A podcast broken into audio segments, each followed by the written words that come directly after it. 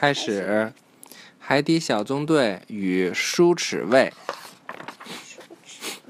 章鱼堡基地总部，巴克队长联系了在外寻找海草的呱唧和皮医生。今天可以讲多一半哟。嗯，你们帮谢灵通找海草样本的事儿有进展了吗？呱唧听了，立刻兴奋地回复：“我敢说，这儿每种颜色的海草我们都找着了。”队长身旁的谢灵通听了，迫不及待的想研究海草了。来，躺下盖上吧，把那个胳膊盖上。嗯，通话结束后，呱唧和皮医生准备返回章鱼堡。途中，呱唧要加快速度了。你说咱们快一点回去怎么样？只用快一点点就好，不用太……皮医生还没说完，呱唧已经将速度调到了最快。孔雀鱼艇急速向前行驶。突然，孔雀鱼艇好像出了什么问题。呱唧着急地说道。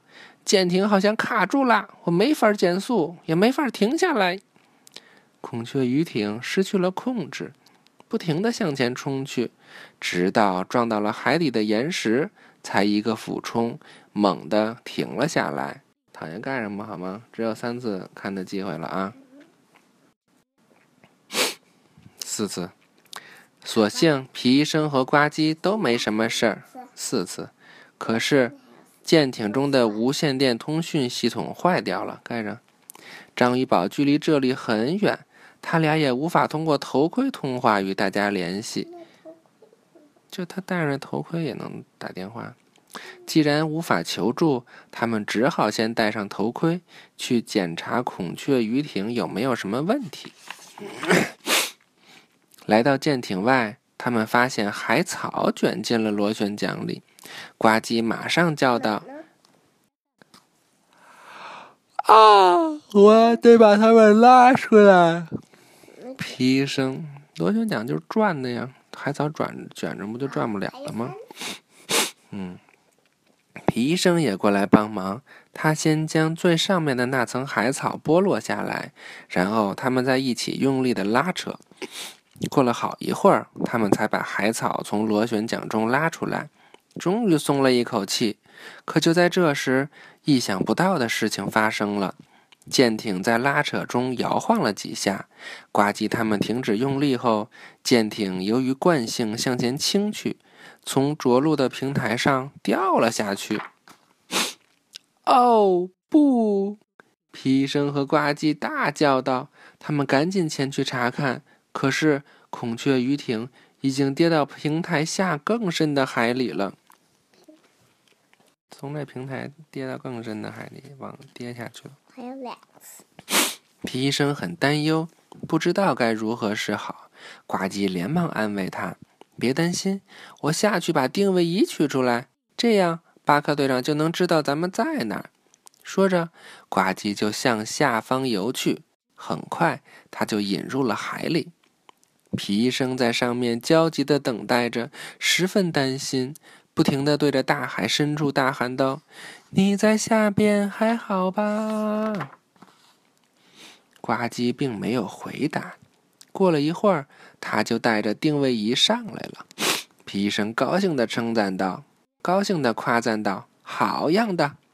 可他们还来不及高兴呢，突然一只狗杀冲过来，叼走了定位仪。有狗？它是不是长得像狗的鲨鱼呀？看看，你不用起来了，我给你拿着来看。咦？哦，还给我，你这只坏狗鲨！呱唧大叫道。皮医生见状，惊慌的喊道：“停下！那可是我们的舰艇定位仪！”他和呱唧立刻追了上去，但鲨鱼很快就不见了踪影。现在该怎么办呢？呱唧和皮医生联系不上章鱼堡了，他俩努力往海面上游，想找一块陆地歇歇脚。令人惊喜的是，他们才刚露出海面，就发现了不远处的一座小岛，立刻往那边游去。此时，章鱼堡里，巴克队长见他们还没回来，连忙让达西西呼叫他俩。可无线电没有反应。大西西又激活了舰艇定位仪，这才发现舰艇正朝章鱼堡的反方向行驶呢。这太奇怪了，肯定有问题。巴克队长寻思着，下达了命令，启动章鱼警报。大家不给倒点水？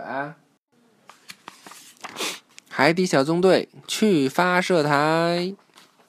大家聚在发射台后，巴克队长赶紧说道：“海底小纵队，呱唧和皮医生的无线电设备坏掉了，舰艇定位仪显示他们正驶离章鱼堡，向反方向在行进。”张教授看了看显示屏上的定位图，推断道：“哦，天哪！他们可能迷路或者遇到麻烦了。”巴克队长决定驾驶灯笼鱼艇去找他们。